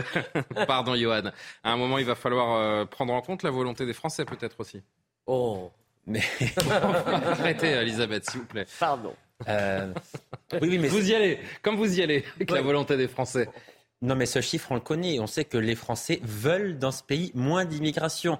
Ils le disent depuis longtemps. Emmanuel Macron le sait depuis longtemps. Une immigration mieux gérée, en tout cas. Non, ils, disent qu'ils veulent moins oui, mais parce qu'elle est mal gérée. C'est extrêmement clair. L'immigration n'est un fléau que si euh, elle échappe à tout contrôle. mais c'est parce qu'elle est mal gérée qu'il y en a trop. C'est ce que disent les certain niveau. Euh. C'est ce que disent les Français en l'occurrence. Donc eux euh, disent la chose suivante ils en veulent moins. Emmanuel Macron le sait. Ceux qui étaient en poste avec lui le, le savaient aussi. D'ailleurs, aujourd'hui, Emmanuel Macron dit tiens, on pourrait peut-être pour gérer les flux d'immigration utiliser l'intelligence artificielle ah bah oui, j'allais euh, pourquoi, dire un mot. Mais pourquoi est-ce qu'ils disent ça aujourd'hui Mais c'est l'intelligence artificielle qui va exécuter les OQTF Je comprends pas. Non, mais il, il, ne dit pas cela pour ça. Ah oui, mais c'est ça qui nous intéresse. Mais, le simple fait qu'il ait pensé à dire cela, ça montre bien quand même qu'il y a une forme d'impuissance parce qu'il considère que ça ne fonctionne pas, qu'on a peut-être tout essayé, euh, qu'on a essayé de faire bouger les choses, mais que ça ne marche pas. Donc on va chercher un nouvel outil à notre disposition qui, est, qui, est, quelque chose de tout à fait marginal. On sait très bien que ça ne permettra pas de révolutionner les choses, mais c'est précisément le seul outil qu'il est à sa disposition parce que il n'a en fait pas grand-chose d'autre. Mais non, mais euh, c'est vrai. Il a son idéologie. D'abord, ça, ne se gère pas au niveau de la France. L'immigration, ça se gère au niveau européen. Euh, vous voyez bien qu'il y a des intérêts divergents en fonction des pays. Vous voyez bien que tous les pays ne sont pas d'accord sur la manière de gérer les flux. Vous voyez bien qu'au Frontex, on a essayé de le réformer euh, des dizaines de fois, ça ne fonctionne pas. Donc Emmanuel Macron se dit le seul outil nouveau que j'ai, c'est l'intelligence artificielle. On va essayer ça. Donc ça montre pour moi une forme d'impuissance. Il a compris que les Français voulaient des changements. Il a compris même que les Français voulaient quelque part renverser la table. Il n'a pas le moyen de le faire. Non mais attendez, ça correspond quand même. L'idée de mettre de l'intelligence artificielle, c'est du Macron tout craché, si vous voulez. C'est son idéologie. Il croit que tout va se résoudre. c'est la start-up nation. C'est son son euh, fond de sauce idéologique, ça je suis sûr, qui pourrait nous le dire d'ailleurs sur plein d'autres sujets. oui, mais qu'il le dit sur l'immigration, c'est intéressant, ça veut dire quelque chose. C'est intéressant, c'est pire, parce que si vous voulez, et quand il nous parle de traitement des données, cette façon de, c'est même affreux pour les immigrés. c'est ce que c'est ce que Renaud Camus appelle la masse humaine indifférenciée, c'est-à-dire vous n'avez plus des êtres humains avec des histoires, vous avez des bras, des jambes et des numéros. Mais maintenant, vous avez parlé de l'immigration. D'abord, je pense qu'au-delà d'un certain hmm. niveau, c'est plus contrôlé et que, si vous voulez, à partir du moment où vous n'avez plus des minorités qui arrivent, mais où vous avez vraiment des groupes entiers, ça devient euh, pratiquement ingérable. Mais surtout, on a un véritable problème de droit d'asile. Je suis désolé, en Europe, il y a des pays qui, qui ont repris leur souveraineté sur l'immigration, donc c'est pas l'Europe qui nous contraint. On a un problème de définition du droit d'asile qui a été dévoyé complètement, qui était fait pour des individus et qui est devenu maintenant une filière d'immigration. Je vous donne un exemple. Euh, euh, par exemple, on l'accorde, alors je ne sais plus si maintenant c'est statutaire pour tous, mais on l'accorde très facilement aux Afghans. Moyennant quoi Qu'est-ce qui s'est passé? Il y avait un très bon reportage dans Marianne il y a quelques mois ou quelques semaines. les Afghans sont les premiers en termes de demandeurs d'asile. Eh bien, qu'est-ce qui s'est passé? Il y a plein d'ex-talibans qui, ayant tué, mmh. enquiquiné, réprimé euh, et fait toutes sortes de choses, se sont dit bon bah maintenant il y en a marre et je vais aller en Europe. Et donc il y en a plein. Il y a des talibans, des ex-talibans qui ont obtenu l'asile chez nous. Je vous donne cet exemple. J'entends, j'entends.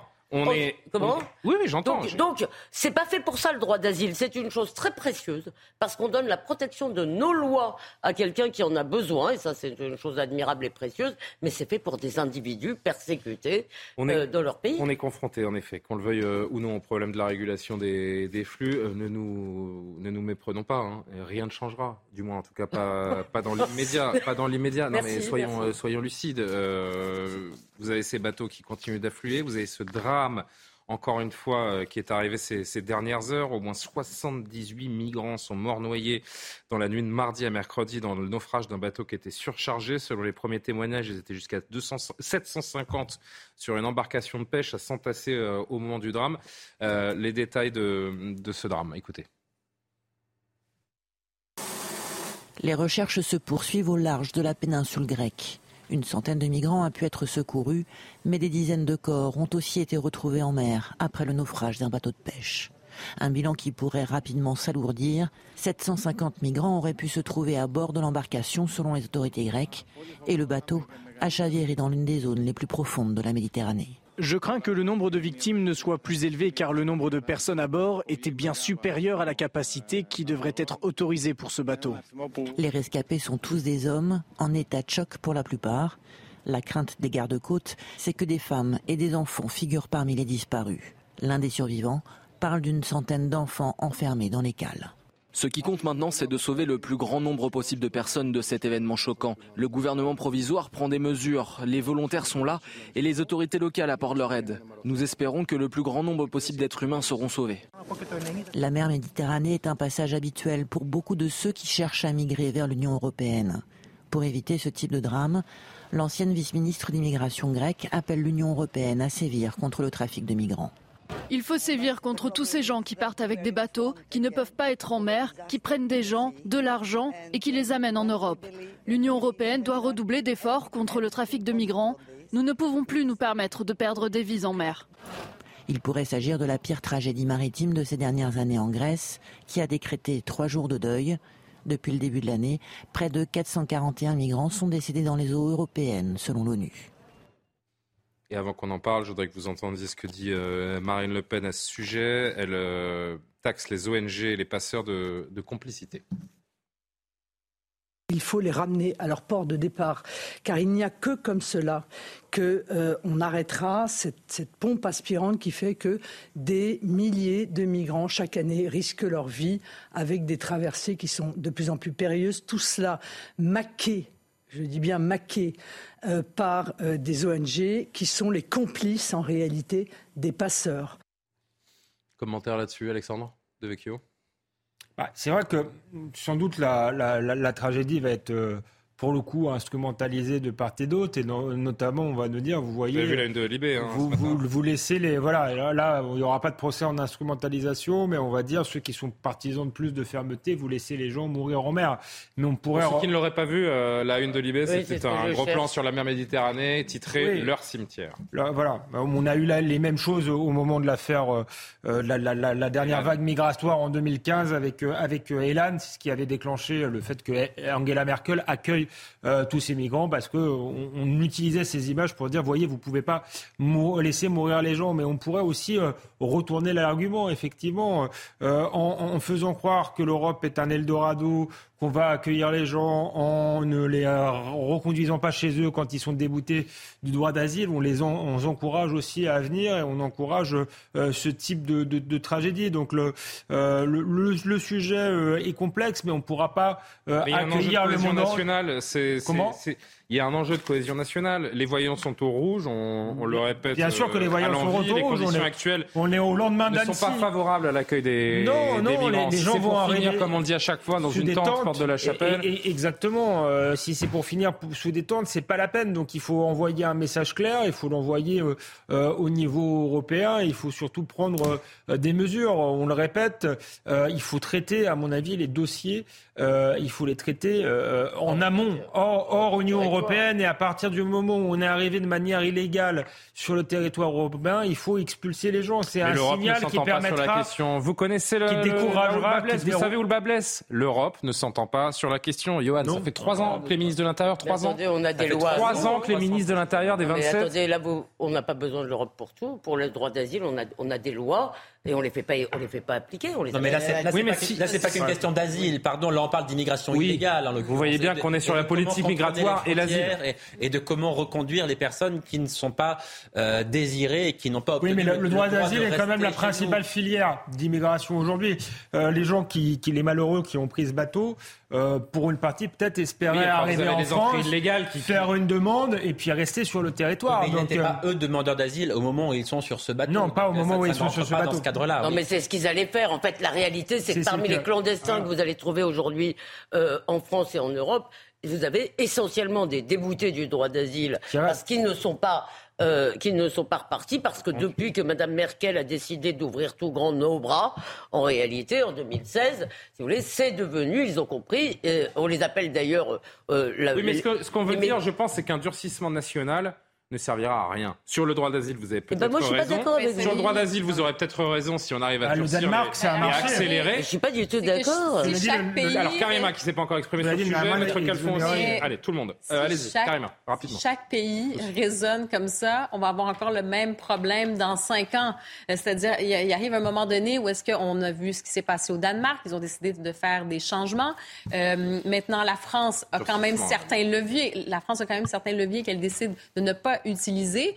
Et ensuite, ben, moi, il y a encore cette idée euh, qu'on laisse encore beaucoup de, de, responsabilités à des ONG, des ONG avec une certaine idéologie. Et, euh, par exemple, Frontex, on décide de ne pas mettre les moyens, par exemple, pour Frontex. Et ensuite, bon, sur ce cas précis, évidemment, c'est une catastrophe, c'est une tragédie. Et en plus, demain, on risque d'apprendre qu'il y a des enfants euh, qui, qui, étaient probablement dans, dans la cale du bateau. je veux dire, c'est un scandale. Et je trouve que cette impuissance politique, euh, à un moment donné aussi, les dirigeants vont devoir se regarder. C'est-à-dire, ils ne sont pas responsables de ça, mais il y a quand même des, des leviers qu'on n'utilise pas. Et quand on envoie un certain message euh, que finalement, ben, il n'y a pas de problème, les gens peuvent s'installer, ben oui, il y a cet appel d'air et on on enrichit finalement ces filières de passeurs qui décident, encore une fois, de s'enrichir sur la misère, mais pas que sur la misère aussi. Hein. Il, y a, cette opportunité pour certains. Il y a l'Occident. Il faut taper le plus fort, ce sont les passeurs. Ben, absolument. Vous, vous évoquiez le Danemark il y a, un instant. Euh, je rappelle que le Danemark, parmi, parmi les mesures de, durcissement euh, et, ce modèle de, politique migratoire danoise qui, qui fait saliver certains euh, politiques français, le Danemark qui encourage également tout étranger dépourvu de titre de séjour à quitter le pays en bénéficiant d'une aide financière de 4 000 euros. Et ça marche. En 2022, 94% des étrangers ont opéré un retour volontaire contre 6% seulement de, de départs forcés. Il y a des mesures qui sont... Euh, Évidemment, parce que le problème principal, en fait... C'est pas très compliqué de mettre ça en place. L'immigration euh, et le retour à la frontière n'est pas un sujet national, c'est un sujet diplomatique. Pour renvoyer quelqu'un dans son pays d'origine, c'est pas seulement la France qui décide, c'est deux pays. Et la difficulté c'est pas euh, de mettre en place les OQTF, c'est pas de restreindre le droit d'asile, parce que des, déboutés du droit d'asile, il y en a plein. C'est d'appliquer les OQTF. Sauf que pour appliquer les OQTF, encore faut-il que les pays d'origine c'est pour ça bien les appliquer. Et aujourd'hui, c'est pas le cas. C'est très très compliqué. Regardez, je vous donne juste des exemples. C'est très compliqué aujourd'hui, par exemple, d'aller expulser vers l'Algérie. Vous mettez des personnes au CRA, au centre de rétention administrative, ils peuvent rester jusqu'à 90 jours. Eh ben, ils vont rester jusqu'à 90 jours sans qu'on puisse organiser leur expulsion, tout simplement parce que l'Algérie. C'est pour ça, Jérémy Calfon, c'est pour ça que j'insiste sur le fait qu'il faut euh, que les, les demandes d'asile soient faites dans les ambassades euh, dans leur pays euh, euh, d'origine et qu'ensuite on simplifie totalement le droit parce qu'en fait le droit est très long et qu'à partir du moment où quelqu'un est en situation illégale sur le territoire, il soit immédiatement expulsé. Elisabeth, pour conclure. Oui, il faut évidemment. en centre de rétention. Non, mais si vous voulez, le problème que vous soulevez est réel, mais c'est un problème de faiblesse diplomatique. Excusez-moi, en fait, dans ces pays, pourquoi on ne nous respecte pas? Parce qu'on n'est pas respectable, parce qu'on est faible, parce qu'on n'exige rien. Regardez, les Algériens viennent de réintroduire dans leur euh, hymne national un couplet complètement délirant sur la France qui fait de nous vraiment. Alors la, France c'est le pire, l'abomination de la désolation. Et nous, on l'a, euh, on l'a le couplet. Euh, si vous voulez, je sais pas si le Et nous, il n'y aura aucune représailles. C'est-à-dire qu'à aucun moment on va dire très bien, on va jamais tenir sur le refus des visas. Regardez, bah, Elisabeth. On est complètement. Puisque vous en parliez, c'est le troisième couplet de l'hymne algérien qui a été écrit en 1955 euh, au plein cœur de, la guerre qui, euh, qui dit Ô France, le temps des palabres est, passé, nous l'avons plié comme on ferme un livre. Ô France, c'est le jour du jugement, préparez-vous et attendez notre réponse dans notre révolution. Le temps des discours est révolu. Voilà ce que vous évoquiez il y a, il y a un instant, un couplet écrit en 1955. La faiblesse française ne nous fera jamais respecter. Et d'ailleurs, vous le voyez, vous le voyez bien, je veux dire qu'ils le disent quasiment. Ils disent, oh là, je veux dire, les Français vont céder de toute façon. Cela dit, il y a un vrai sujet parce qu'on va avoir de plus en plus de bateaux. Maintenant, vous avez les réfugiés économiques, bientôt vous aurez les réfugiés climatiques. Et je peux vous dire qu'il y en aura beaucoup, beaucoup plus qu'on a de réfugiés économiques actuellement. C'est quelque chose qui est beaucoup plus grand que nous, qui nous dépasse. Et c'est pour ça que, a priori, sans l'Europe, euh, il n'y aura pas grand-chose à. Pour le coup, c'est intéressant parce que ce sera une question de droit. Il faudra aussi euh, border le périmètre du réfugié climatique. Ah parce que, le, ce que ce que disait Elisabeth n'était pas faux non plus. Il y a, il y a un problème de une fois que les gens sont déboutés, ils restent sur le territoire, mais il y a le problème qu'il y a une extension aussi bah de ce qu'on définit comme euh, euh, le droit d'asile. Avant, c'était des réfugiés politiques qui avaient un rôle politique et militant dans leur pays. Là, il suffit qu'un pays soit en guerre pour qu'on accorde le, droit d'asile. Or, il y a beaucoup de pays en guerre. Johan, conclusion rapide Oui, mais ça, ça ne peut être qu'un problème qui se règle au niveau européen. Encore une fois, moi, c'est ce que je crois. Mais quand vous voyez la longueur, la lenteur la lenteur. Vous vous rendez compte, ça fait trois ans que les ministres de l'Intérieur européens se réunissent pour aboutir à quoi la semaine dernière Pour aboutir à pas grand-chose, sincèrement. Donc on, se dit qu'on n'est quand même pas sorti de l'auberge. Euh, la France, en plus, est quand même un pays qui est très exposé. On a une façade maritime, euh, on a l'Italie à côté, l'Espagne. En fait, on, est quand même en, première ligne et on a le sentiment, effectivement. pays parlent français. Comment Puis beaucoup de pays parlent parler de Mayotte. Un, pays, un pays francophone. Euh, et, encore une fois, on a l'impression de mesurettes qui sont décidées. Enfin, il y a, voilà, il y a, 350 millions de francophones. Euh, ah oui, justement. C'est beaucoup. Ah oui, c'est ce que je viens de dire. Ah, oui, donc les gens C'est aussi parce ah, pardon, autant pour moi. Bien sûr, nous sommes un pays francophone, donc c'est aussi oh, euh, un, attrait. Ne vous inquiétez pas, de moins en moins, vu le français qu'on parle à l'école. Bon, euh, 23h27, on marque un rapide euh, rappel de, de l'actualité avec Mathieu Devez et on a encore allez, un ou deux petits thèmes euh, un petit peu plus légers à évoquer ensemble. Quoique le métro parisien, non, c'est pas léger, c'était l'enfer hier soir. À tout de suite. Gérald Darmanin souhaite davantage lutter contre les escroqueries et les vendeurs à la sauvette. Le ministre de l'Intérieur était cet après-midi à Paris pour rencontrer les effectifs du plan tourisme qui débute aujourd'hui. Huit secteurs seront notamment renforcés dans la capitale avec 500 policiers supplémentaires en vélo et à pied. L'enseigne française Burton of London a été placée en redressement judiciaire. Elle était en procédure de sauvegarde depuis octobre 2022 après André, Camailleux ou encore Gap France. Burton of London s'ajoute à la liste des victimes d'une crise profonde qui touche l'habillement. En cause le contexte sanitaire mais aussi la concurrence de la vente en ligne et du marché de la seconde main.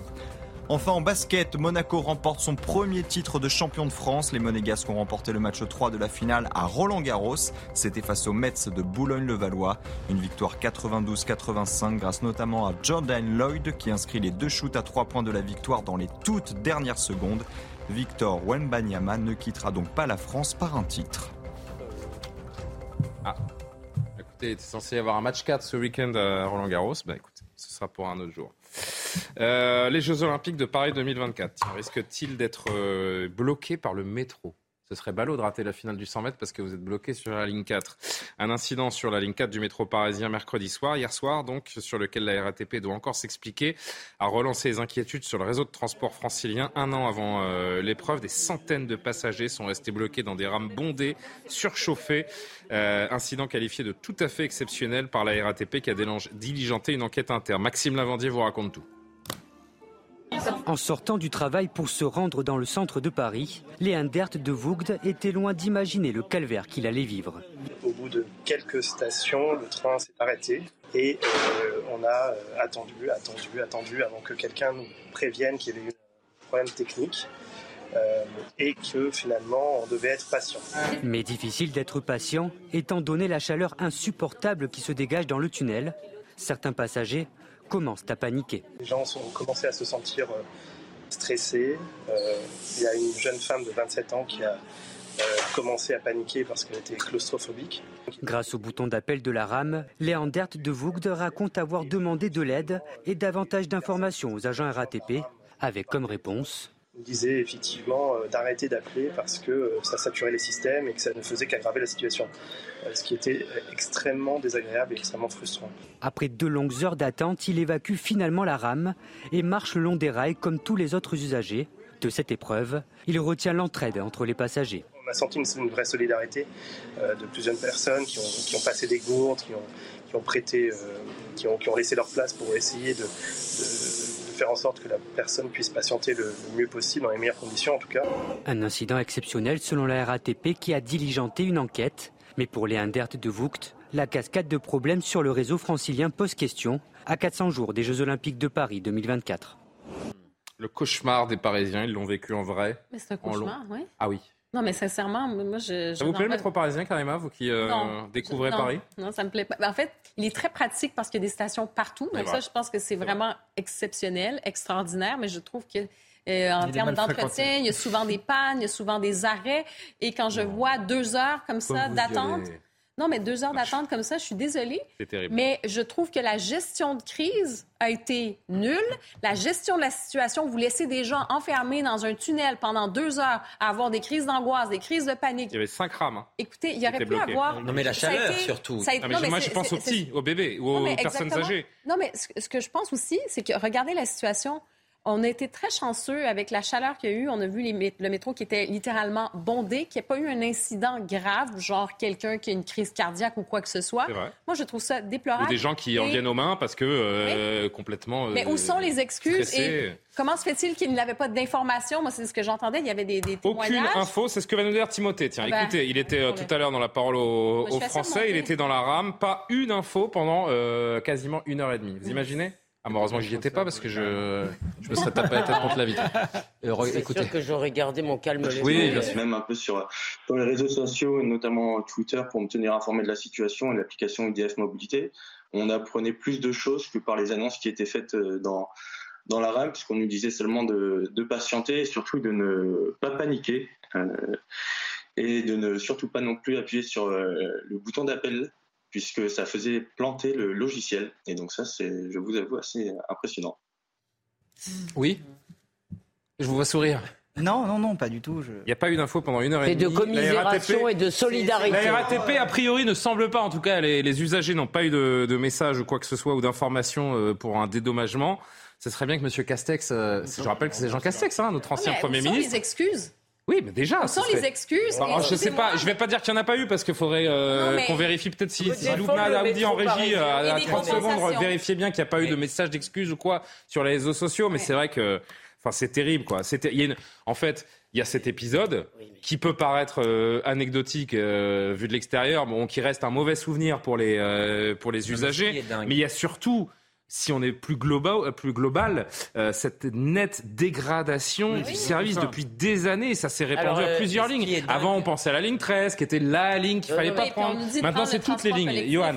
Mais ce qui est dingue, c'est qu'effectivement, on a un réseau qui s'est dégradé, qui n'est pas du tout modernisé, enfin qui est modernisé très très très lentement, avec des lignes, certaines d'entre elles qui fonctionnent extrêmement mal, un métro qui c'est vrai est quand même extrêmement mal fréquenté maintenant à toute, euh, toute heure de la journée, vous pouvez faire des mauvaises rencontres, il y a des pickpockets euh, très souvent sur certaines Aucune excuse sur le site de la RATP. Il faut faire attention à, à, tout ce que vous avez sur vous, regardez si on n'est pas en train de vous voler, etc. Et à côté de ça, on est en train de vous dire il faut abandonner la voiture, euh, plus de voitures dans Paris, donc vous vous déplacez comment? En vélo, en trottinette, enfin même plus en trottinette maintenant, vélo ou métro, d'accord, mais si on veut abandonner la voiture à Paris, il faut qu'on ait des services publics de transport qui fonctionnent correctement. Or, ça n'est pas le cas. Donc là, il y a non, mais attendez, quand même, je peux dire un mot. Moi, Le métro est le reflet de ce qu'est Paris aujourd'hui. Voilà, on va faire du. Euh, non, mais juste un mot, parce qu'il y a une chose qui s'est dégradée, c'est qu'il y a beaucoup moins de métro. Maintenant, je vous trouve quand même un peu injuste. Et on conclut parce que je veux qu'on aille voir Johnny, en concert.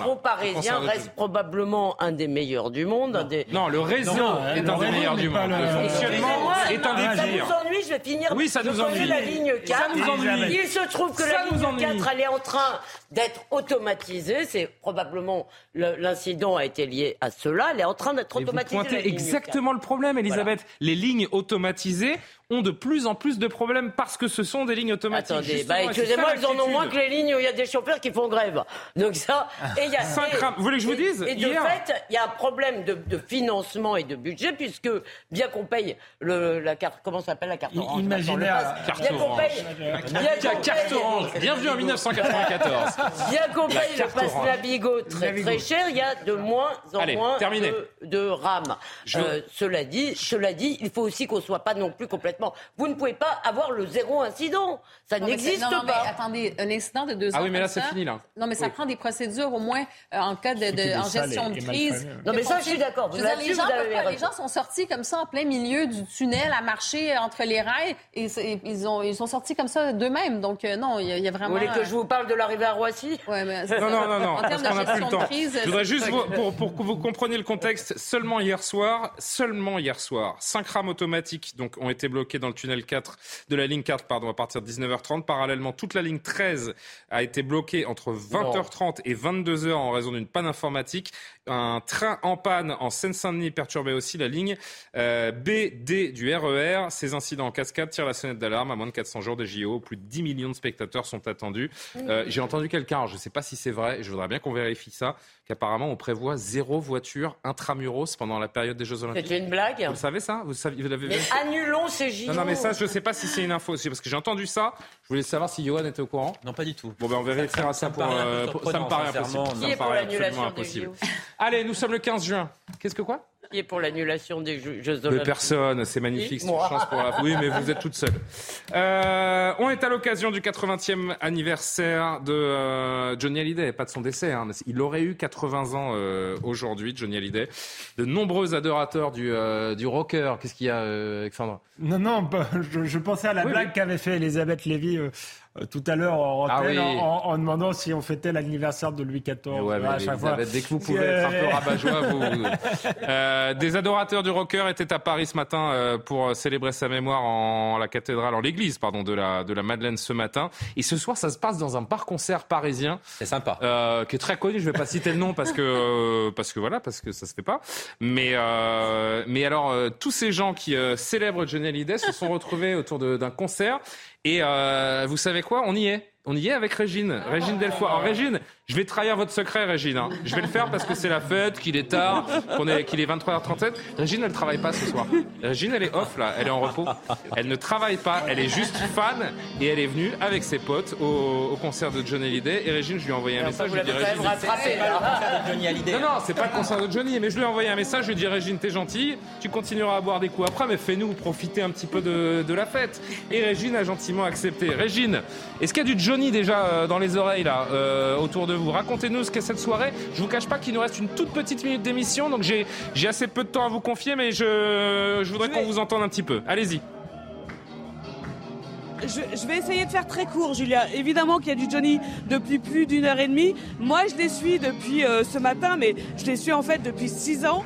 Et en fait, c'est pour ça. Je suis pas forcément une grande fan de Johnny, mais gêne les fans de Johnny. Et donc ce soir, euh, dans le 9e arrondissement de Paris, il y a un concert. Pourquoi le 9e arrondissement? Parce que Johnny a grandi dans le 9e arrondissement. Il y avait euh, cet après-midi un, aussi un, fait un petit, un petit truc euh, avec des personnalités dans le square de la Trinité, parce que c'était dans le square de la Trinité que Johnny, quand il était jeune, voyait ses meilleurs amis. Ses meilleurs amis, c'était qui? C'était Eddie Mitchell et Jacques Dutronc. Et c'est pour ça que le 9e arrondissement est un peu en fête. J'habite dans le 9e, donc effectivement, Julien, j'étais obligé de venir puisque les femmes me, me l'ont demandé. Et là, la soirée va se poursuivre jusqu'au moins encore une petite heure. Tout le monde est très chaud. Un petit bémol quand même à rappeler, c'est qu'aujourd'hui c'était la dernière messe à la Madeleine. La Madeleine, c'est là où les obsèques euh, de Johnny ont été célébrées le 9 décembre euh, en 2017. Mais le nouveau prêtre, Monseigneur Chauvet, n'a pas envie de continuer euh, l'aventure. Tout le monde ne peut pas aller à Saint-Barth, donc les fans sont un petit peu déçus. Bah oui, mais on peut le, on peut le comprendre. Vous allez être fraîche au travail demain. Vous commencez à quelle heure, Régine? Non, non, j'ai la chance d'être off parce que je ah, reviens d'une longue mission au Danemark. Bon, ah oui, c'est vrai, c'est vrai. D'ailleurs, on vous félicite pour tous ces, reportages. Peut-être qu'avec Théo, non, c'est Léo Marcheguet, je crois, qui est avec vous. Euh, on peut, euh, sur la scène, on peut voir la scène parce que là, on a un bel escalier, c'est très sympa. On va essayer de regarder. on peut voir le concert ou pas? On va essayer d'y aller, mais en fait, il y, a, un problème de réseau. Ah, d'accord. Alors, on va essayer de voir ensemble. On va, on va écouter. C'est quoi la chanson qui est en train d'être jouée là?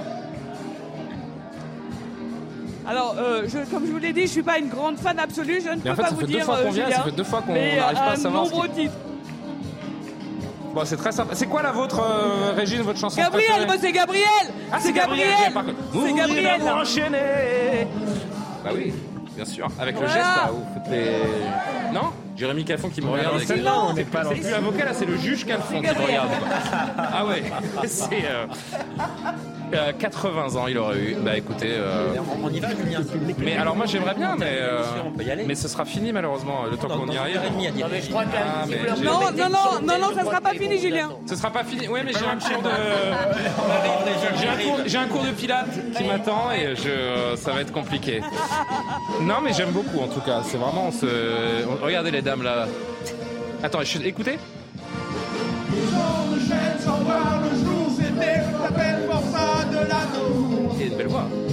On dirait Johnny. On dirait, c'est, vraiment, c'est, euh, c'est le même. Incroyable. Incroyable. Non, on se moque, mais c'est, très sympa. En tout cas, voilà, il profite, c'est, fans de Johnny. Régine est, avec eux. Euh, votre titre préféré C'est toujours le tour de table obligatoire. Hein. Ah ouais, d'accord. Oui, il y en a un qui va me donner son titre préféré de Johnny? Diego. Ah, ben c'est le, celui que j'ai donné à Lumna tout à l'heure. Tiens, mettez-nous un petit coup de. Non, vous savez quoi? On va faire la dernière image, Lumna, et on va finir avec Diego pour se, pour se dire au revoir. Moi aussi, c'est ma préférée. Bon, salut euh, Régine. Un petit. Euh, Léo, vous nous faites un petit euh, plan sur Régine? Je voudrais qu'on la perde pas, Régine, quand même, parce que là, je la sentais vraiment sur la brèche. Hein. Elle est où, Régine? Ah, voilà. Régine, on n'abuse pas, hein. On n'abuse pas des bonnes choses, hein. En fait, mais sinon, moi, c'est l'envie. Hein. Ah, voilà, l'envie d'avoir envie. Bah, elle est belle aussi, mais moi je, vous avoue que j'ai un petit fait pour Diego. Merci Régine, profitez bien et on embrasse tous les fans de Johnny Hallyday qui auraient eu 80 ans aujourd'hui. On n'a pas le temps, mais si ça vous intéresse, allez sur le compte Instagram de Laetitia qui a posté une vidéo très émouvante de Johnny Hallyday qui lui avait envoyé un message privé pour lui dire qu'elle euh, lui manquait. Et elle a posté ça cet après-midi pour lui souhaiter un, joyeux anniversaire, euh, lui qui la regarde euh, d'où il est. Dernière image, avant d'écouter un petit Diego. Est-ce que vous avez déjà pratiqué le jeu du Rubik's Cube? Oui. Tout le monde l'a déjà pratiqué? Oui. Est-ce que vous avez déjà réussi Jamais. Cube Certains, regardez cette image. Certains ont besoin de plusieurs dizaines de minutes. Certains ont besoin de plusieurs heures. D'autres n'ont même jamais réussi de leur vie à faire la moindre, la moindre face. Eh bien, ce jeune Américain lui, il n'a pas le temps, il n'a pas de temps à perdre. Il a le célèbre objet en main, il regarde, il s'entraîne un petit peu, il comprend un petit peu les démarches qu'il va devoir euh, enclencher. 3, 2, 1. C'est terminé. Ça a duré 3 minutes, euh, 3 secondes. 134 millièmes. Euh, en fait, il a regardé le Rubik's Cube parce qu'il a mentalisé, je sais pas si ça se dit mentaliser, il a mentalisé les mouvements qu'il devrait faire une fois qu'il l'aurait euh, en main et que ce serait parti, il a battu le record du monde. Vous l'avez bien compris, il s'appelle Max Park. Euh, trois secondes donc. Euh, alors j'ai demandé à Loubna de me mettre le truc au ralenti, de mettre l'action au ralenti. Regardez ça. Même au ralenti, on comprend pas. Même au ralenti, on ne comprend pas les gestes. Euh, voilà, il faut, il faut aller vite. Il faut aller vite, c'est incroyable. Donc 3 secondes, 134 millièmes. Il a battu la précédente marque de 2018 qui était de 3 secondes 47. Incroyable. Incroyable. Moins 3 secondes, je ne prends même pas en main le, truc. Merci à tous. On est très en retard. Loubna Daoudi a préparé euh, royalement cette émission, comme à chaque fois. Bravo à tous. Ah oui, Diego. Ah, voilà. Ce pays. Beaucoup Diego. Forte, très très forte cette chanson. Michel Berger. Bien sûr. Au revoir. Merci. À demain. Soir info euh, avec Olivier de Carenfleck. Demain, j'aurai le plaisir de vous retrouver dans l'heure des Pro 2. Bonne nuit. Diego.